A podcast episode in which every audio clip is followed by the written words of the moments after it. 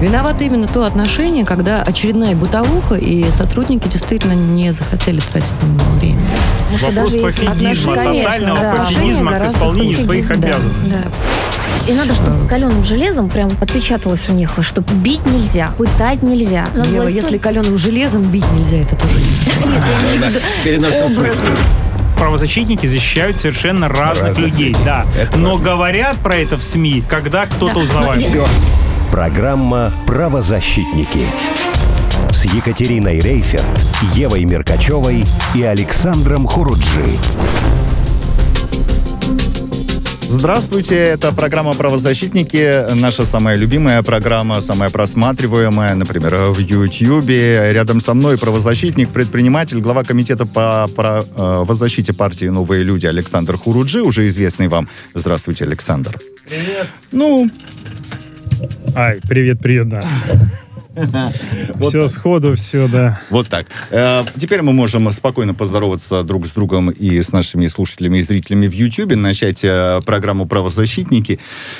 И э, я вам должен сказать, что сегодня будет волшебство, потому что в течение нашей программы, как я надеюсь, если волшебство получится, вот эти кресла в нашей студии займут любимые вами Ева Меркачева, Екатерина Рейферт – ну, а пока, а, а пока этого волшебства не произошло, мы с Александром Александровичем обсудим вот э, какую э, тему. Она, мне кажется, как раз, э, как раз подходит для программы «Правозащитники» как нельзя больше. Итак, силовики провели спецоперацию по, на нескольких рынках Оксайского района Ростовской области. области. Э, сообщается о том, что в операции принимали участие 3,5 тысячи сотрудников полиции, Управления Федеральной службы безопасности и Росгвардии. Э, называют рынки Атлант, Классик, Алмаз и рынок овощной. Э, вот такая история. С точки зрения правозащитников и, может быть, по какой-либо имеющейся информации, расскажите нам, что же произошло в Ростовской области и почему? Давайте по порядку. Значит, э, несколько буквально недель назад в Ростовской области был задержан глава Оксайского района. А, глава руководил районом с 94 года. И э, в Ростовской области существовало несколько рынков. Это своеобразные э, крупные хабы, фактически обеспечивающие товаром не только Ростовскую область, но и близлежащие регионы где продавались фрукты, овощи и много каких других товаров. И они действительно по размерам поражают. Это гигантские площади, на которых работали тысячи людей. И вот вчера э, три с половиной тысячи, ну, по разным оценкам доходило до пяти тысяч э, сотрудников правоохранительных органов э, неожиданно приехали на рынок, фактически заблокировав его работу.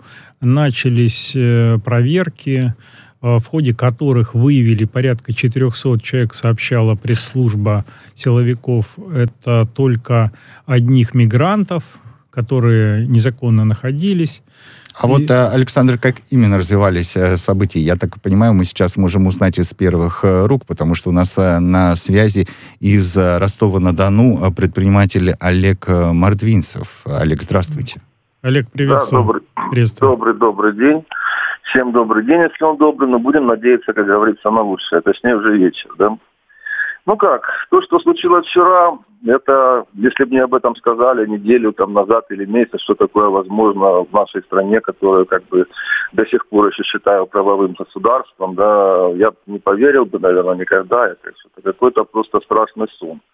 Когда ты являешься честным предпринимателем, у меня свидетельство выписано с 95 -го года, все эти годы я как бы сменил четыре рынка, тоже по как бы по желанию властей, скажем так, закрывался рынок «Динамо», где у меня были точки, потом закрывался рынок на пятидомиках, где у меня были точки, мы были переведены на классик, потом я с классика в связи с тем, что мне надоело постоянные проверки, я видел «Атлант», это я сейчас с «Атланта», сам с рынка «Атлант», я вам буду про него рассказывать и про другие рынки тоже, потому что я, в принципе, на классике работал. И я с классика, чтобы улучшить свои торговые условия, потому что возраст идет, 50 лет, и как бы хочется работать и в тепле, мы перешли в большой магазин, который, естественно, сами строили. Сначала купили коробку, заплатили за нее порядка двух миллионов, потом еще миллион был вложен на внутреннюю отделку, то есть потом на все вот эти вот обязанности были установлены на современные пожарные системы безопасности, которые во всех магазинах присутствуют на Атланте. Рынок сам себя Атлант представляет огромный рынок, я так думаю, около трех квадратных километров, который первый, наверное, такой единственный рынок на юге России, где есть огромные проезды, которые соответствуют всем пожарным требованиям. Но это я, в общем, просто для обывателя рисую картинку, чтобы человек понимал, что это не какой-то там ходюжник, стоят какие-то, как это нам рисуют посредством массовой информации, какие-то малообразованные люди, которые еле говорят по-русски, какие-то иммигранты, которые прибежали откуда-то, лишь бы заработать себе деньги. То я есть цивилизованный его... рынок, да, на котором вы э, работали и в... Нет, я вам могу да? скинуть фотографии, да, и вы выставите там, просто извините, я сейчас не смог да. подключиться видео, да, как, да. как, ну, не то, что цивилизованный, но как вам объяснить, 300-400 павильонов, самый э, из этих павильонов, самый маленький, это 10 на 10 метров. Угу. То есть самый маленький 100 квадратных метров, самый, самый маленький. маленький, да. да, это 100 квадратных. Он даже во время пандемии он соответствовал всем требованиям. То есть, наш, естественно, все везде были расчищены эти полосы, везде у всех лежали эти маски, все-все-все было кассовые аппараты, которые сейчас переводили на онлайн, чтобы там наименования вот печатали, все тут же кинули, за 2-3 дня сделали эти кассовые аппараты, даже у кого эти наименования не печатал на чеке. Олег, сколько общем, людей да. работает на рынке э, предпринимателей? Вот только на Атланте сколько примерно? Я могу вам говорить цифрами, те, которые я сам читал, за четыре рынка, то есть пострадали, в принципе, сейчас находятся по таким жестким, я не знаю, как это назвать, всего находится четыре рынка. Это рынок, э, рынок Атлант, Алмаз, рынок Алмаз, овощной, да. овощной рынок и хозяйственный рынок рядом с ним. Он угу. просто называется хозяйственный. Ну, вот классик, классик, поскольку там, как говорится, другой хозяин, а не Бабаев. Хозяин тот тоже там сменился лет 5-6 назад. Он переходил из одной бригады как-то в московскую, да, и там поменяли полностью тогда всех управляющих, всех базарных. Вот он открылся сегодня, он работает. А те рынки, которые были под человеком Бабаевым, то есть они вот, ну, рассказывают ситуацию, как было дальше. И, в общем, все пришли на рынок, сидят, сидят спокойно, и тут вдруг высаживается десант. Извините, конечно, это наши земляки, да, я к ним с уважением отношусь, и к Росгвардии, и к ОМОНу. Ну, как бы эти люди, они призваны для того, чтобы защищать нас от преступности, понимаете, да? И я, если с 95-го года плачу налоги, я не знаю, сколько миллионов заплатил, никогда этим не занимался. Так, Олег, налогами. мы вас понимаем. Вот высаживаются э, люди, которых вы назвали десантом, и что происходит? Ну, что происходит? Они сразу становятся по периметру Атланта на расстоянии 5-10 метров друг от друга. То есть ты вот вот так вот смотришь и, и, и забор, как будто, ну как вот, чтобы никто не выскочил с рынка. И начинают, остальные идут внутрь рынка и заходить во все магазины, и как бы, ну я не скажу, что силой, руки никто не заламывал, а заходит, допустим, 3-4 ОМОНовца и 3-4 разгвардейца к тебе на магазинчик, который там 100 квадратных метров, но там еще и прилавки. То есть там как бы документы какие-то, Олег, документы, дающие право на заход, на проведение каких-то спецмероприятий внутри э, вот вашего конкретного магазина предоставлялись? Нет, никаких документов не предоставлялось. Ну, конкретно ко мне, честно скажу, я вышел и стоял на улице специально. Даже сам к ним приставал, говорю, ребята, скажите, что вы тут ищете. Заходили где-то в 70% магазинов, но мы не зашли. Они говорят, мы тут, тут ищем наркотики, ищем оружие и вот проституток тут ищем. Я как бы им ответил, не буду говорить это по телефону, где это все находится, что немножко не туда вы ребята пожаловали. Ну, как бы у ребят работа, у ребят задание, поэтому им дали задание, они приказ, они должны его Скажите, выполнять. А, Олег, блокировали ли возможность вывоза товара у тех а, покупателей, которые уже предоплату сделали, оплатили товары, вот э, ко мне поступали дело жалобы. том, да, дело в том, что тут как бы рынок, тут очень ограниченное количество покупателей. И люди сразу, когда увидел всю эту систему, я тут же сообщил всем своим покупателям, которые ждал в этот день, чтобы они не подъезжали к рынку. Ну, я беспокоюсь о людях. Я вижу, что тут же оцепление, и люди не проедут. Говорю, что давайте уезжайте, и в другой раз, когда-нибудь в другой день. Я тут же сегодня, сегодня что Александр, произошло? Да, вот я, я... последний момент. Дело в том, что сегодня, сегодня, вчера произошла вот эта спецоперация, угу, угу. люди да, да. были лишены возможности заходить на свой рынок, а, подойти к своему товару, И самое главное, что там товара много, скоропорта, особенно на овощном рынке. На И- овощном, да, но эти, да, рынки, они разделены сильно по, по- по продукции, которую они продают. Что Э, сегодня это- было, Олег, что сегодня было на рынке? Ну, что сегодня, как бы люди, понятное дело, что у людей, у многих, я вот хочу, как бы, что нас же слушают не только продавцы, а нас же слушают, наверное, люди, как бы, которые занимаются другими профессиями. Да я им хочу объяснить, что для примера, что значит, вот взяли у тебя и магазин, допустим, это все равно, что вот ты, допустим, собирал полжизни на квартиру, да, ты ее купил, заплатил все, ты думаешь, думал, что ты имеешь дело в правовом государстве, где не может быть никаких таких подвохов. Ты потом еще делал там 5 или 10 лет, лет ремонт в этой квартире. В общем, на тебя обошлось кучу денег. И вдруг приходит какой-то дядя, заходит милиционер и говорит, срочно освободи эту квартиру, потому что земля под этим домом. Оказывается, там какой-то Олег, в этой сети. Олег, я- Понимаете, Не очень Давайте понятно, на мы самом сейчас деле. э, ну, представим. говорит. Олег э, к нам присоединилась, член Совета при президенте России по развитию гражданского общества и правам человека Ева Меркачева. Ева, мы вас э, приветствуем, вы знаете, да, да, об Олег, я слушала ситуации. эту историю, и вот сейчас, конечно, Олег рассказывает так доступно и так понятно, и на, на живых примерах. Не обязательно быть покупателем, можно быть представителем любой другой профессии, с тобой случится что-то подобное, только уже в твоей Да, сфере. да, я поэтому и привожу И это такие правда примеры, а очень важно. примеры. И это очень важно, и нам сейчас хорошо, что мы про это говорим, потому что, ну, во-первых, э, случай, вот насколько я знаю, уже современный в России достаточно такой новый, да, беспрецедентный. Три- Такого еще не было, такого чтобы не такого было, да, количества чтоб людей было. Три тысячи силовиков, насколько я помню, да, Под пять, говорят Три уже. Пять, тысяч силовиков, Ага. и чтобы вот э, все люди оказались в таком положении. А, Олег, вам поддержка наша моральная, но э, что касается правовой, юридической, тут на самом деле очень важно сейчас добиваться справедливости. Мы тему Ну, вашу обязательно будем поднимать да-да. везде, где только можем, и постараемся донести ее. Считаем, мы совершенно вас поддерживаем, и все, что вы говорите, оно понятно, вот прям понятно. Поэтому мы за вас. Олег, я прямо сейчас да. оформляю билеты, вот находясь прямо в студии, да, и собираюсь завтра к вам прилететь туда, да.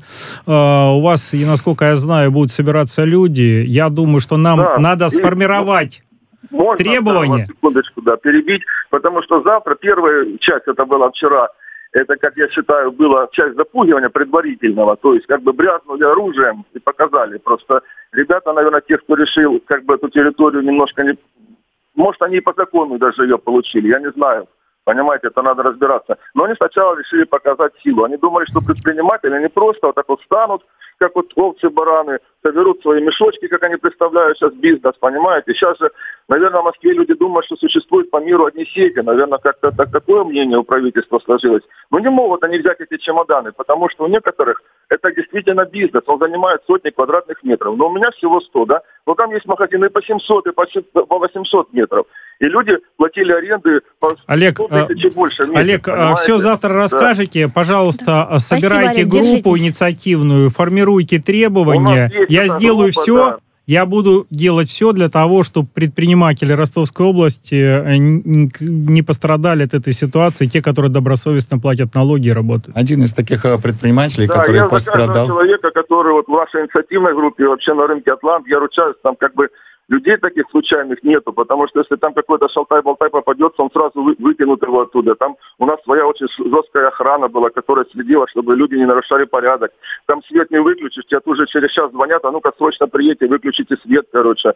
Люди возвращались даже по Ну, то есть там. ответственные предприниматели. Благодарим Ну, вас, ну, э, это- Спасибо, Олег, держитесь. Олег Комардвинцев, э, предприниматель из э, Ростова на Дону, был с нами на прямой э, связи. Завтра туда вылетает Александр Хуруджи, правозащитник, предприниматель, глава комитета по правозащите партии «Новые люди». Ева обещала, что мы эту историю вот просто так не, Не оставим, оставим. конечно, да, мы потому будем что, следить. История, правда, удивительна. э, В нехорошем смысле этого Там слова. тысячи да. людей. И Тысячи э, людей. более того, вот э, вы понимаете, что от этого рынка зависит, будут ли люди на майские праздники, которые подарил президент, да, да. а, с фруктами и овощами. Вообще по всей округе, потому что там приходили, закупались, а потом эти палаточки продавали у нас Везде, возле да. дома.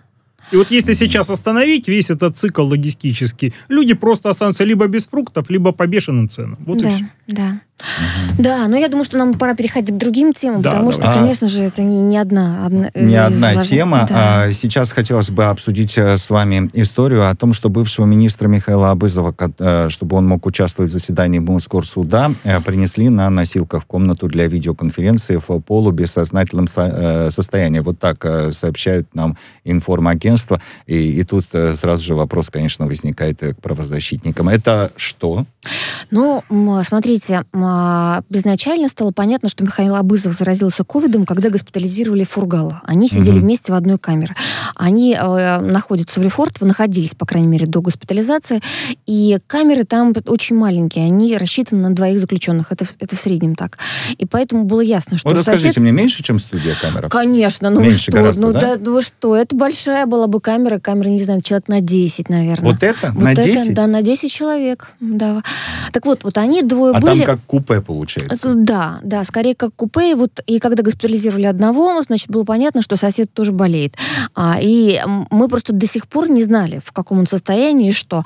А всех а, с коронавирусом госпитализируют матросскую тишину. И тут я могу сказать, на самом деле, большое спасибо медикам этой больницы тюремной, потому что они научились с ковидом бороться.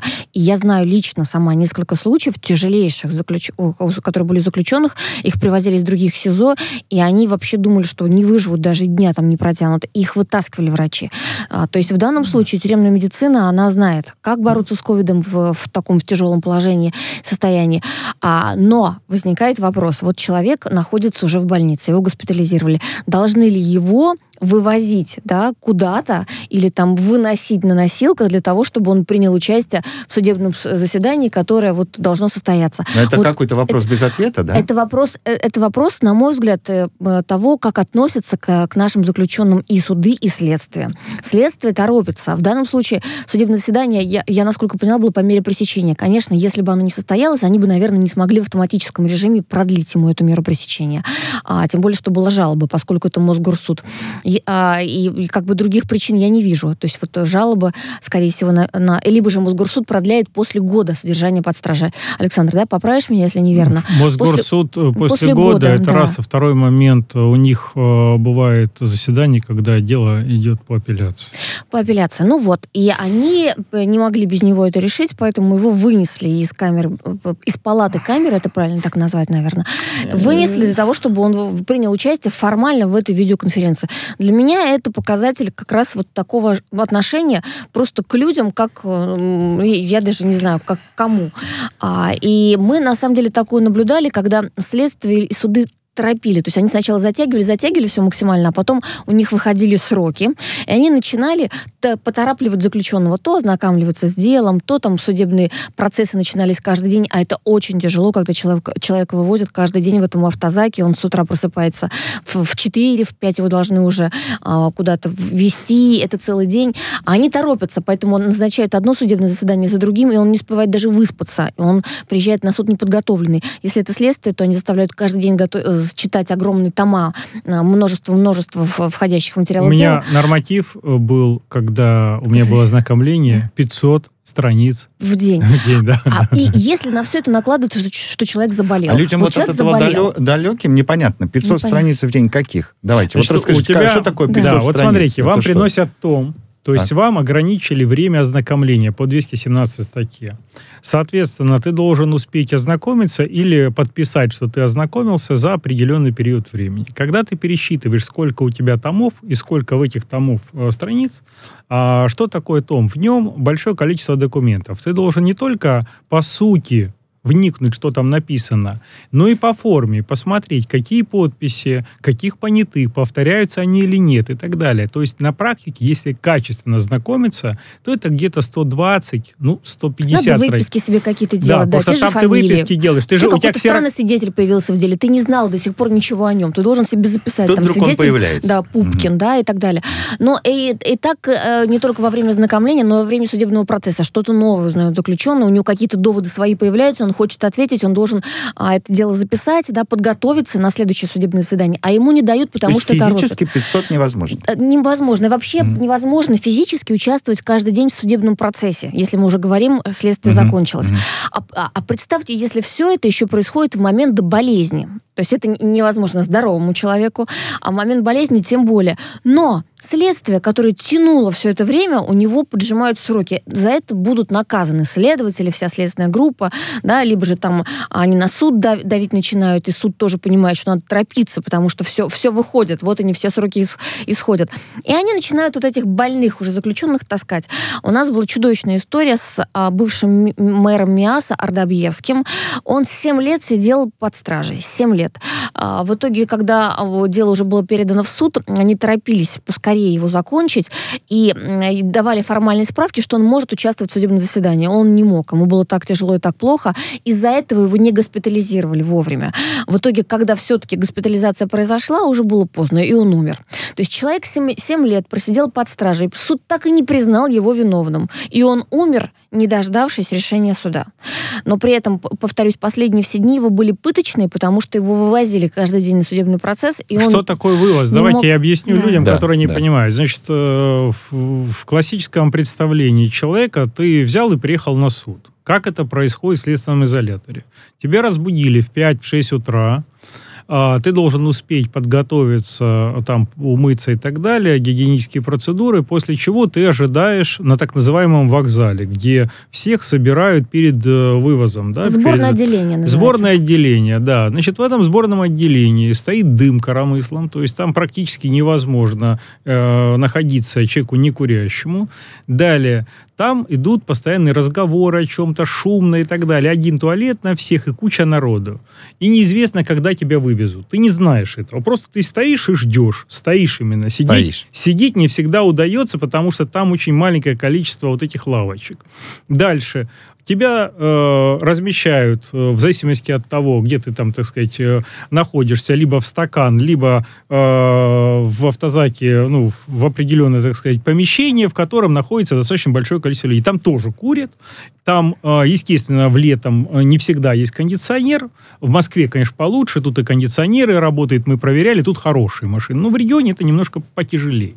После этого тебя везут через все пробки, ты стоишь долго и так далее. Потом ты попадаешь в зону ожидания, когда в суде тебя подземелье спускают, и ты там сидишь тоже. Твоя задача успеть подготовиться. Если ты мокрый летом, весь у тебя костюм насквозь промок, ты должен его как-то еще высушить, чтобы на, на человека быть похожим. После этого ты попадаешь на суд, вот в таком состоянии тебе нужно подготовиться. Дальше тебя возвращают пока дождутся последнего человека, которому продляют меру или выносят приговор, в 12 в час ночи, и на Чтобы следующий день, вести, да, и на следующий день такая. повторяется все То снова. Ты И- пять часов даже не поспал, а тебе еще надо как-то У, люд- покушать, люд- у приготовить. людей с собой есть сухпайок. Этого сухпайка, конечно, мало. И некоторые даже не могут его съесть, поскольку не просто им раздобыть кипяток бывает. И вот представьте, люди голодные, люди уставшие, и это изо дня в день. А если на это накладывается болезнь, как я уже говорила, то это на самом деле пытка. И иначе это не назовешь. И Давайте теперь всё- мы вернемся Да. к Абызову. Да, вернемся к И, Абызову. э, История вот какая он с- в таком э, Да, его не стали да вывозить. еще и- Его Ага. не стали вывозить, но я думаю, не из-за того, что а, он, в, в принципе, тяжело больно, а потому что он болен именно ковидом. И они боялись, что, конечно же, их потом упрекнут в распространении болезни, тяжелой болезни. Поэтому его вынесли на носилках в специальное помещение. Его называют для видеоконференц-связи. То есть что там было? Там был большой экран, и по этому большому экрану транслировалось судебное заседание, где принималось решение о его участи.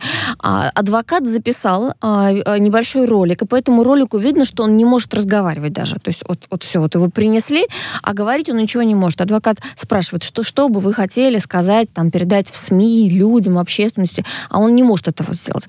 Это вот, понимаете, вот это про то, как формализм, да, вот надо было вынести, но а какой уровень его, так сказать, понимания, что происходит, если он был в таком состоянии? Разумеется, он не смог никакие доводы на- наверняка. Есть он понятие, понять да, вменяемое состояние или невменяемое. Он наверняка вообще не вот осознавал, что происходит, что ему там говорит судья, что говорит прокурор. Нет, а что теперь? Что дальше? Ну что Вот- вот дальше? как? Я Вот- считаю, вот что на, на этом примере, поскольку вот он, этот пример стал достоянием общественности, мы должны вообще поговорить серьезно с судами и, и запретить подобную практику. Пусть они придумывают некие новые способы. Я не знаю, пусть судья в скафандре с прокурором одеваются, приезжают к нему в палату, смотрят. Если же он все-таки вообще в состоянии в таком, котором не понимают, пусть оставят человека в покое на какое-то время и перенесут это судебное заседание. Они же, видите, боятся, я говорю, из-за этих сроков. А, а еще они боятся, что вдруг там что-то будет не так, и потом адвокат скажет, вот надо его выпускать, потому что срок вышел, заключение под стражей, а его не продлили. Вот они всегда по этому поводу очень сильно переживают. Пусть ищут выходы, но это не должно выглядеть вот так. И я понимаю, что многие не любят Абызова. И у этого есть какие-то основания. Но кто бы ни был вот тот человек, да, когда мы увидели, что происходило в этот момент в, а, в, в больнице тюремной, это у всех вызвало просто ощущение того, что это что-то нереально, и так, так не должно быть в нашем обществе. Мы надеемся, что в том числе и с вашей, и с нашей а, помощью да. это, конечно, изменится. Хоть немного в лучшую э, сторону. Сразу после выпуска новостей я вам э, предлагаю поговорить вот э, об этом документе, о некоторых вопросах, возникающих в судебной практике.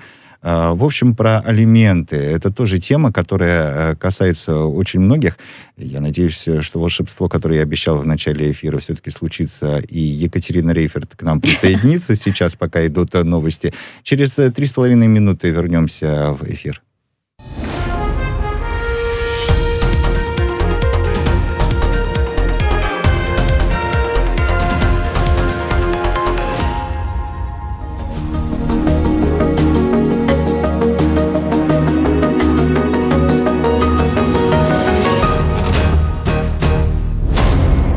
Правозащитники. Радио «Спутник».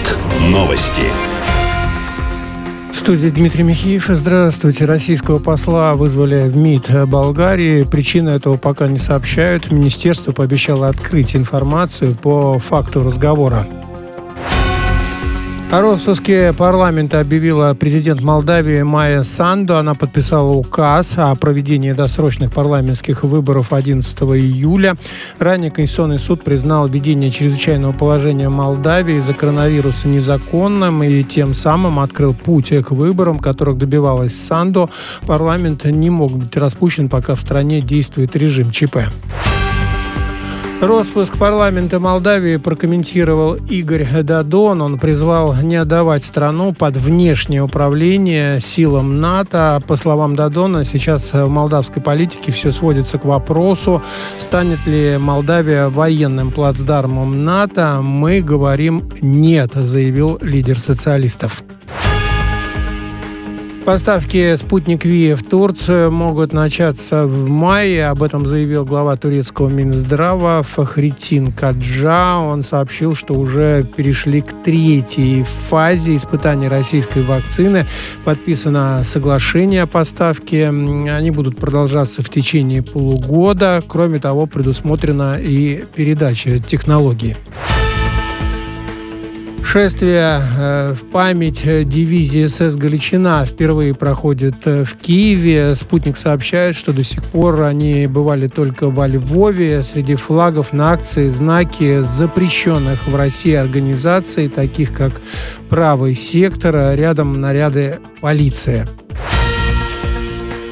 Увольнение главы «Нафтогаза Украины» Андрея Коболева связано с неудовлетворительной работой компании за прошлый год. Об этом заявили в украинском правительстве. Сам Коболев узнал о своем увольнении из новостей. Заявление он не писал.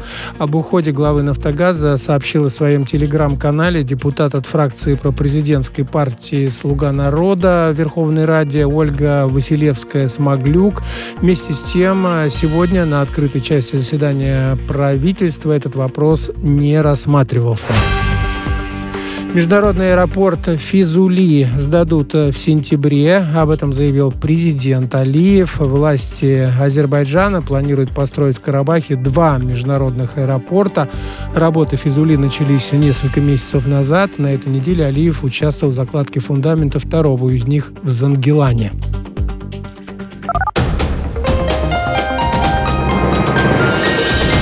Следующий выпуск на «Спутнике» через полчаса.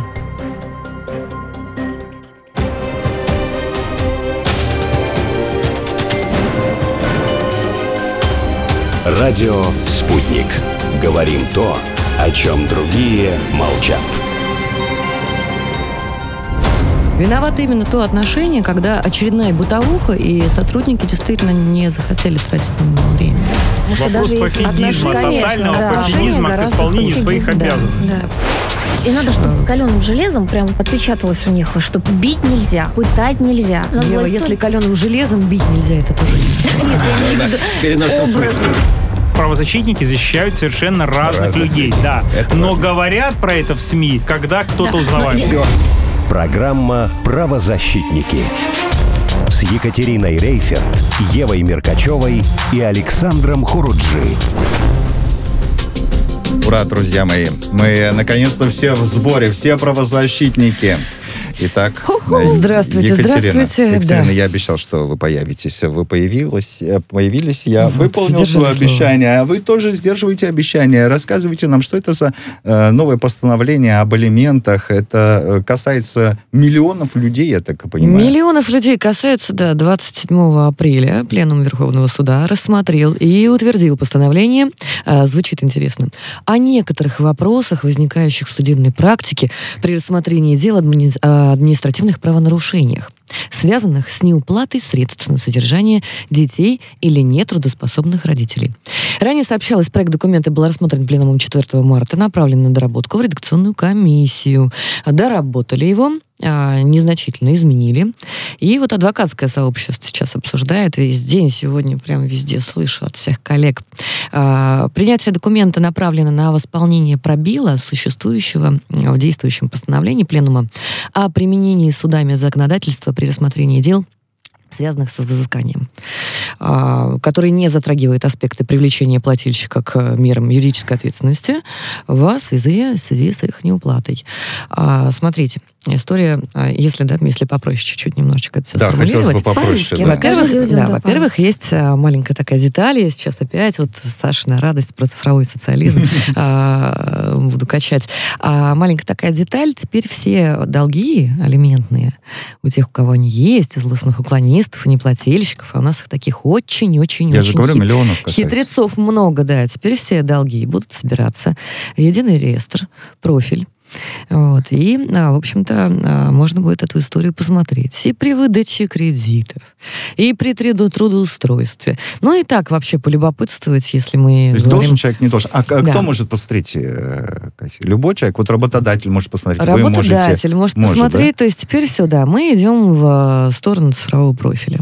Это радостно почему? Потому что уклонисты, уклонисты, это такая вот отдельная категория людей, да, у нас их много. Мы говорим о людях разного социального статуса, разного достатка. Очень много я консультирую мам, например, на предмет вот таких вот придумщиков, которые любят все в своей конторе прописать один мрот, и сидят Да, да, такие, и сидят своих А, же кстати, это детей не. Девчата напали на мужиков стоять. Нет, ну на самом деле, А, Александр, Александр, мы знаем тут не огромное только про количество мужиков, историй, да. когда богатые люди, богатые, действительно Да. богатые люди, у которых личные водители, у которых дома на Рублевке, при этом выплачивали, да, выплачивали своим детям сущие копейки. Это было там по 5 тысяч рублей. С И все. А то и вообще не платят, шантажом Девчата, стоп, стоп, стоп. С этим никто Вот не спорит. так вот. Давайте сейчас... Но а, разные бывают случаи, да? Давайте так. Да, ну, Стоп. сколько семей, столько случаев. А давайте Да. поговорим сейчас э, с Анастасией Тюняевой э, на связи со студией адвоката адвокатского бюро BGP Legiti- Litigation. Да, да, да. Litigation. Да, litigation. А, Анастасия, мы вас приветствуем. Анастасия, здравствуйте. Анастасия, да, прием, день, слышно, добрый день, слышно. коллеги, добрый день, уважаемые слушатели. Расскажите, пожалуйста, что вот Да, полезно, слышно, по- что, что полезного вот это вот э, решение э, принесет нам и э, что, Мгм. да, и что будет с неплательщиками и уклонистами? Ну, я с вами согласна, что... Алло, меня слышно, да? Да, да, очень хорошо вас слышно, мы слышимся. Да. А, Я согласна с вами, что этот проект постановления, он фактически дополнил а, действующее постановление номер 56 о взыскании алиментов. Он скорее а, конкретизировал некоторые моменты. Ну, например, вот а, в, в проекте постановления указано, что, а, что, является уважи- что является уважительными причиной неуплаты алиментов, а что является неуважительными. То есть если раньше люди а, приходили и пытались там уважительную причину, например, такую как а, не согласен с выплатой алиментов в том размере, который установлено, что она является уважительной, в данном проекте она конкретизирована и является неуважительной. Соответствие презюмируется государством, да, что в случае, если лицо не согласно с размером алиментов, которые установлены, оно идет в суд и оспаривает.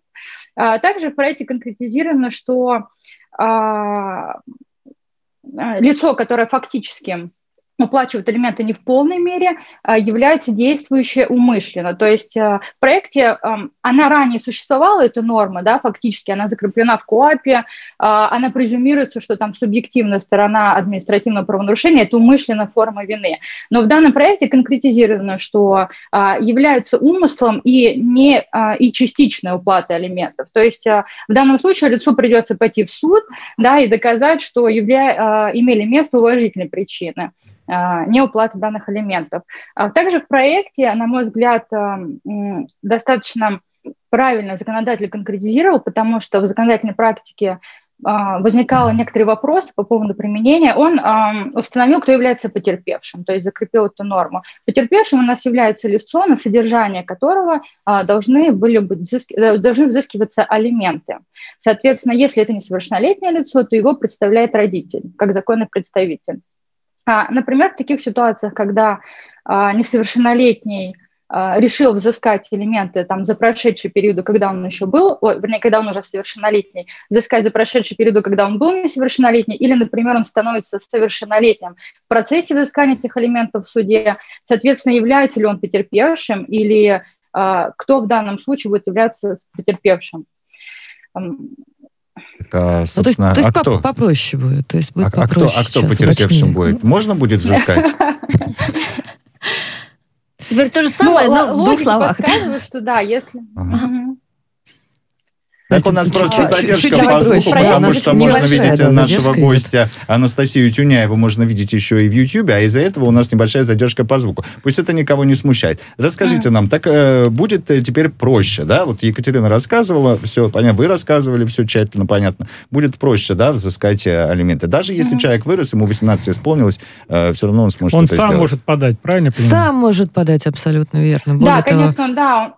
Да, да, сам может подать, но фактически этот проект, он дополнил то, что существует. То есть э, он не вел какие-то новые нормы, он скорее конкретизировал и дал некий ориентир э, направлению судебной практики, которое будет э, применять данный проект. Ну, Уточнила, ну, это значит, гораздо принят. сложнее будет запутать всех и вся, именно тем вот уклонистам, да, которые очень любят да. злоупотреблять правом, ай-яй-яй. Знаю таких парочку. Ну, то есть мы надеемся, что все да, да, мамы с детьми, которые остались после развода без финансовой помощи, все-таки ее обретут. И закон будет на их... Нет, закон и так на их стороне, но, по крайней мере, проще будет заставлять вот этих уклонистов выплачивать После все вот этого постановления. Деньги. Да, мы а скажите, сроки, сроки как-то сокращаются, потому что основная проблема, на мой взгляд, даже э, заключается в том, что эти суды длятся месяцами, а в это время дети остаются без помощи, и мамы бедные там не могут найти найти денег даже на юристов. Как-то сокращает сроки вот это разъяснение в итоге? Ну, фактически нет, сроки оно не сокращает. Есть э, другой механизм, например, когда а, идет судебное разбирательство, сторона истец может а, просить суд наложить обеспечительные меры, то есть а, установить некоторую сумму алиментов, которую должен платить плательщик алиментов, пока идет судебное разбирательство, то есть пока не будет итогового судебного решения. И также у суда появляются полномочия, что в случае, если дело пришло не с полной доказательной базой, они имеют право направить его в ну, орган дознания, соответственно, которое а, проводил административное расследование и выносил постановление или составлял протокол административного правонарушения. То есть у него появились эти рычаги, они и в случае, если, а, например, суд а, установил, что в общем, если вдаваться в подробности, то, то у суда появились полномочия не отсылать по определенным основаниям э, к органу дознания рассматривать это дело и быстрее ускорить адми- а, процесс судебного рассмотрения судебного да, дела. Вот, вот это как раз влияет а, на сроки. Гораздо проще теперь станет, потому что органы дознания ну, у нас почему-то домов на Рублевке не находят. И не находят а машин, знаете, оформленных на юридические ну, и конторы, и, и э, счетов процесс. чужих. Как, да. я, я считаю, что самая большая проблема по алиментам – это работа на э, стороне уже службы судебных приставов.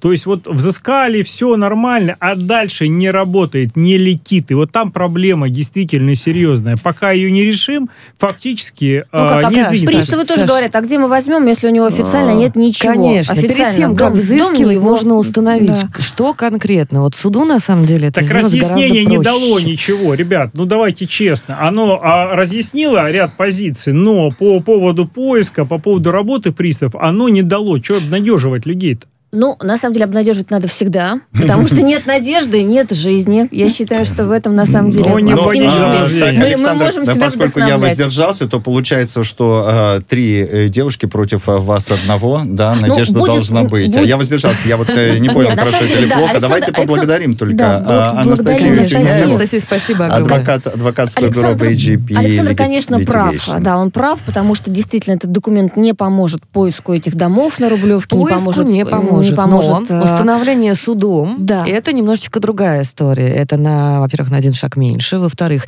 здесь уже работа юристов и адвокатов. Если э, интересно, как устанавливаются все эти дома на Рублевке и э, снимается с нерадивых э, таких вот творцов э, человеческих э, возможность шантажировать или угрожать, или творить подобные хитрости, я могу в отдельном эфире это рассказать и даже, может быть, показать. Но, Но- это все-таки другая история, да, Но Екатерина? это, другая история. На Всё-таки один шаг найти- меньше мы просто... Да? Ну, то есть проще мы- будет, да, да. но это будет проще. То есть су- суду вот будет кон- проще. конкретики на практике очень сильно не хватало с точки зрения Да, процесса. и вообще сам по себе вот э, этот документ о чем говорит? О том, чтобы суды, это рекомендация судам в регионах становиться чаще на сторону все-таки вот э, тех женщин, которые... Ну, э, кстати, не всегда бывают женщины, бывают же Бывает старики, да, по-разному. бывают и мужчины, Да, которые просят мужчины. элементы. Там самые разные Вы так ситуации. выразительно сейчас на меня посмотрели, Ева. Я, я не говорю, Нет.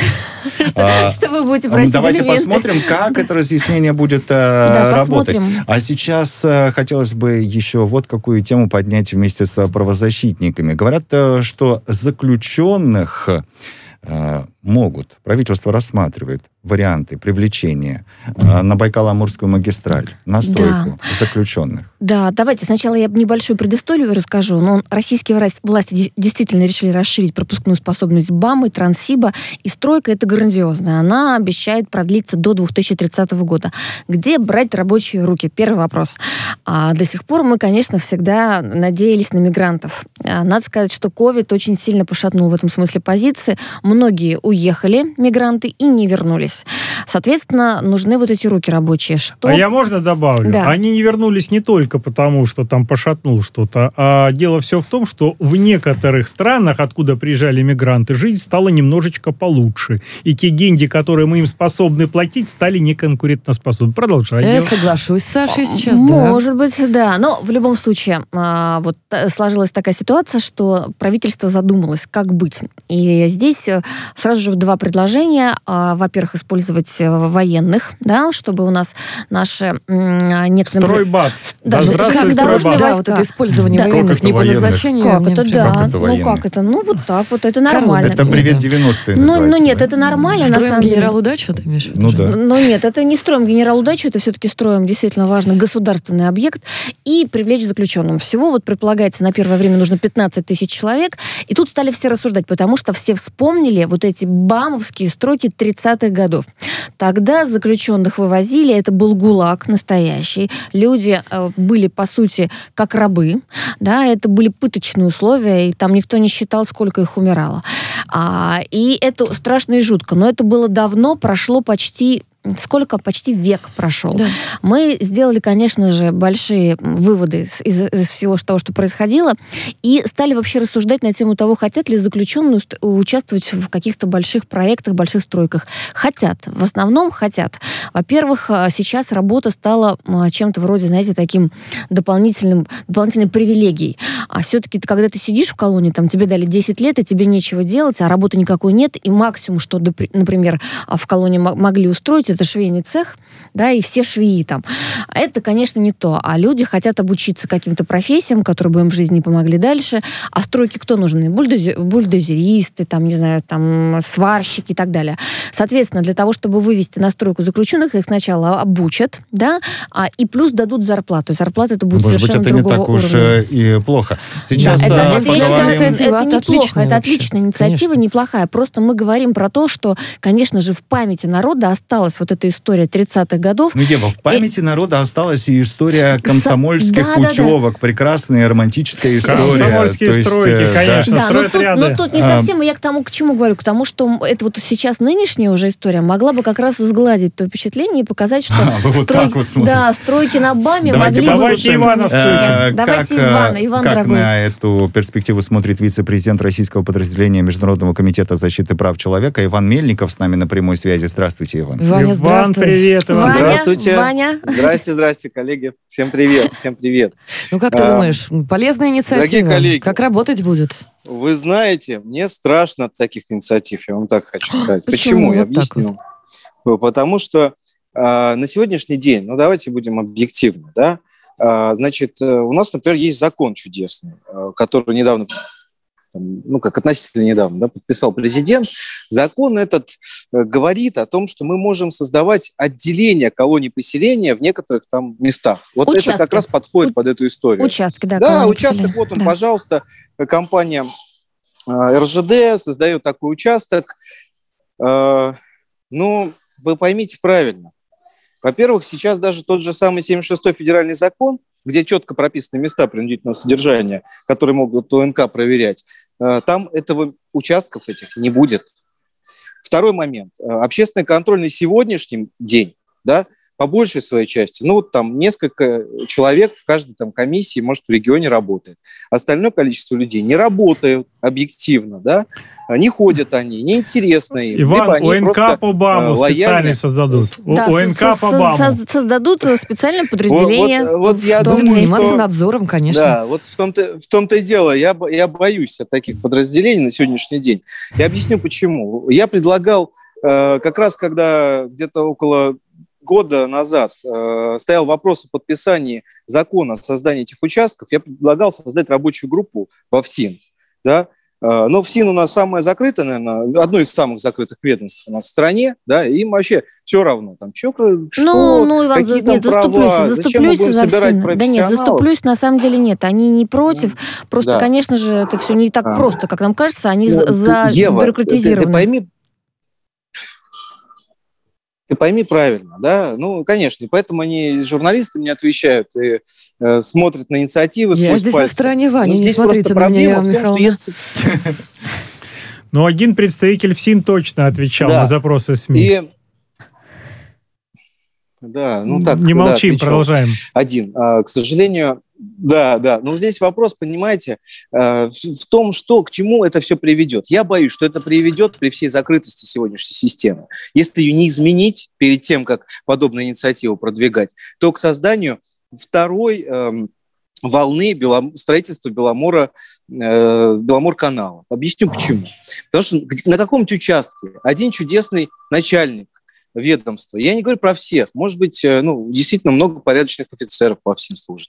Но, к сожалению, ну вот один какой-нибудь товарищ, который поймет, что э, он абсолютно не подвержен никакому влиянию. Ему все равно, что хочет, то и делает.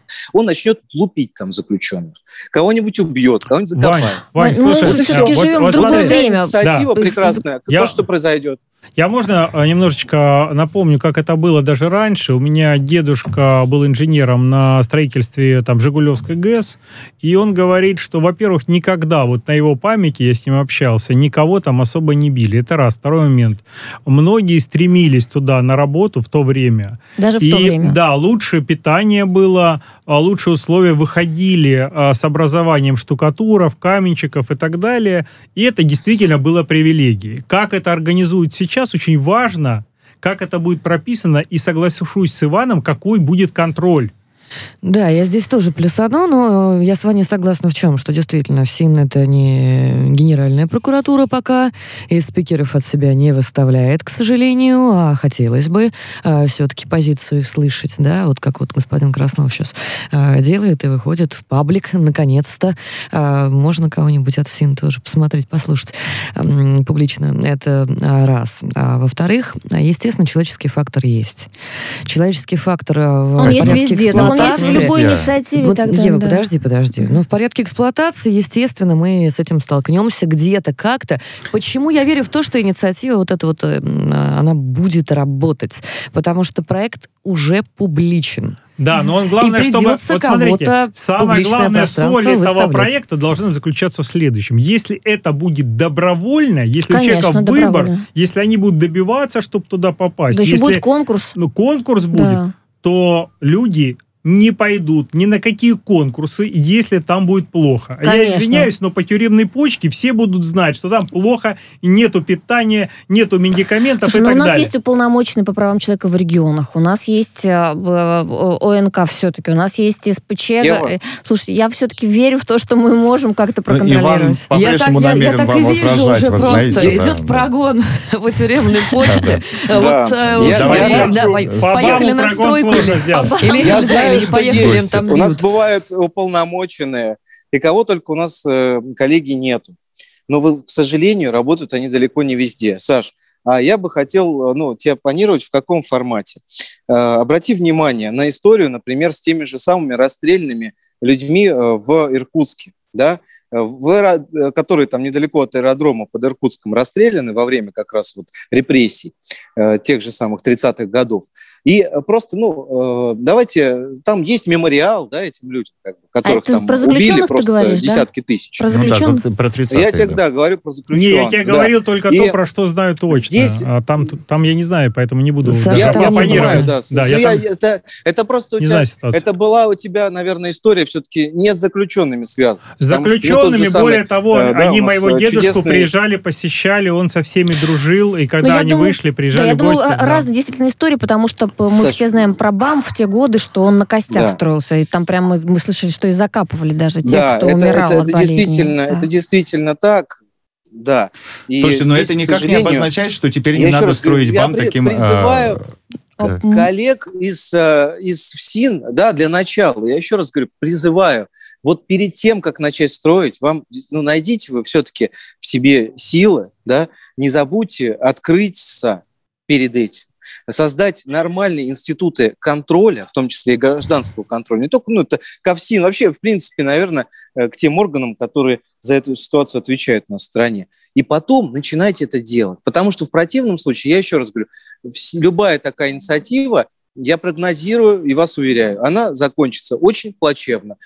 С одним единственным начальником, который будет чувствовать себя безответственно, безнаказанно. Мы Начнутся верим все пытки, равно в лучшее. Ну, вы как, Конечно, как Мы вами вице-президент российского подразделения будем Международного комитета защиты прав человека, конечно, не можете А, да. а, вы не можете не обращать внимания и на такое возможное развитие событий. Иван, мы благодарим вас за то, что Спасибо. нашли время Ванечка, сегодня поговорить спасибо, э, с нами. спасибо. Э, К вопросу о что? контроле, а Жень, Екатерина, да. вот я не понимаю, ты э, собиралась возразить Ивану или Я наоборот? собираюсь продолжить, Продолжить. просто эту мысль, Ага. потому что, ну, вот мы, э, в общем-то, уже поняли, э, что я лавирую там и за что агитирую. На самом деле я не призываю сейчас там к СИН-ТВ устраивать или какие-то такие вещи, да, но прозрачная открытая позиция, публичная именно, Это это, великолепная страховка. Вы извините, ради бога, на БАМе никакого не было там ни интернета, ни веб-камер, и совершенно спокойно ставится все это видеонаблюдение. Есть вопрос, а И любом мешает? Что в Москве, в Ребята, может, на землю. Люди, э, люди, вернитесь на землю. Вы были когда-нибудь в этих местах? Вы понимаете, что там интернета нету? Какие видеонаблюдения?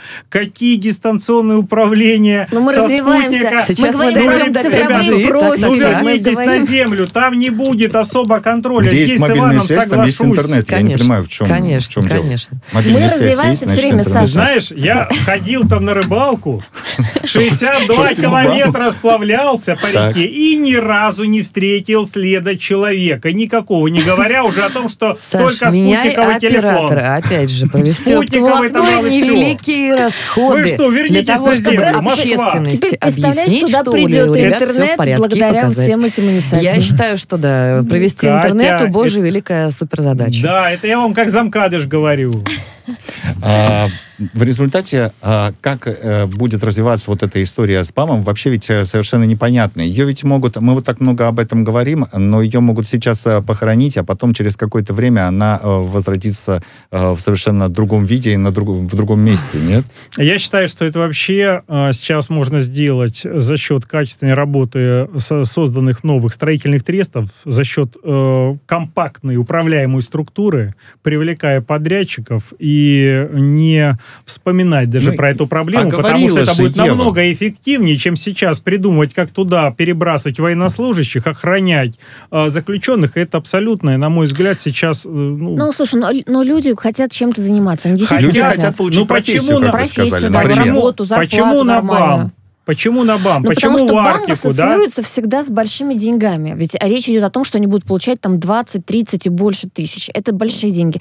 Вот со мной недавно был на связи один бывший заключенный, он отсидел 20 лет, он пришел и сказал, что с собой у него было только 850 рублей, которые мы выдали в колонию, и он не знает, как ему быть и как жить, потому что вот он стал в очередь на жилье, а ему нечем... Это, это отдельная проблема, это реабилитация, ее надо обсудить. Ее надо обсудить. Надо обсудить. Но это про то, что он, вот он, я ему задавала вопрос, вопрос про БАМ, он сказал, слушайте, я бы с радостью пошел, я бы за год до, до окончания срока, если бы ему дали такую возможность поработать, я бы скопил сумму, которую Многие бы хватило на предприниматели хотят открывать бизнес в колониях, и есть уже случаи, когда это эффективно делают. Тот же Юрий Осипенко открыл несколько производств, и там зарплаты выше. Но мы теперь знаем, чему будет посвящена наша следующая Следующий программа. Да, а, Большое вам спасибо. спасибо. Это была программа «Правозащитники». Большое спасибо, спасибо. всем. До встречи. Ура, до встречи правозащитники. Радио «Спутник». Новости. В студии Дмитрий Михеев. Здравствуйте. Российского посла вызвали в МИД Болгарии. Причины этого пока не сообщают. Министерство пообещало открыть информацию по факту разговора. О распуске парламента объявила президент Молдавии Майя Санду. Она подписала указ о проведении досрочных парламентских выборов 11 июля. Ранее Конституционный суд признал введение чрезвычайного положения Молдавии из-за коронавируса незаконным и тем самым открыл путь к выборам, которых добивалась Санду. Парламент не мог быть распущен, пока в стране действует режим ЧП. Роспуск парламента Молдавии прокомментировал Игорь Дадон. Он призвал не отдавать страну под внешнее управление силам НАТО. По словам Дадона, сейчас в молдавской политике все сводится к вопросу, станет ли Молдавия военным плацдармом НАТО. Мы говорим «нет», заявил лидер социалистов. Поставки «Спутник Ви» в Турцию могут начаться в мае. Об этом заявил глава турецкого Минздрава Фахритин Каджа. Он сообщил, что уже перешли к третьей фазе испытания российской вакцины. Подписано соглашение о поставке. Они будут продолжаться в течение полугода. Кроме того, предусмотрена и передача технологии. Шествие э, в память дивизии СС «Галичина» впервые проходит э, в Киеве. Спутник сообщает, что до сих пор они бывали только во Львове. Среди флагов на акции знаки запрещенных в России организаций, таких как «Правый сектор», рядом наряды полиции. Увольнение главы «Нафтогаза Украины» Андрея Коболева связано с неудовлетворительной работой компании за прошлый год. Об этом заявили в украинском правительстве. Сам Коболев узнал о своем увольнении из новостей. Заявление он не писал. Об уходе главы «Нафтогаза» сообщила в своем телеграм-канале депутат от фракции пропрезидентской партии «Слуга народа» Верховной Раде Ольга Василевская-Смоглюк. Вместе с тем, сегодня на открытой части заседания заседания правительства этот вопрос не рассматривался. Международный аэропорт Физули сдадут в сентябре. Об этом заявил президент Алиев. Власти Азербайджана планируют построить в Карабахе два международных аэропорта. Работы Физули начались несколько месяцев назад. На этой неделе Алиев участвовал в закладке фундамента второго из них в Зангелане.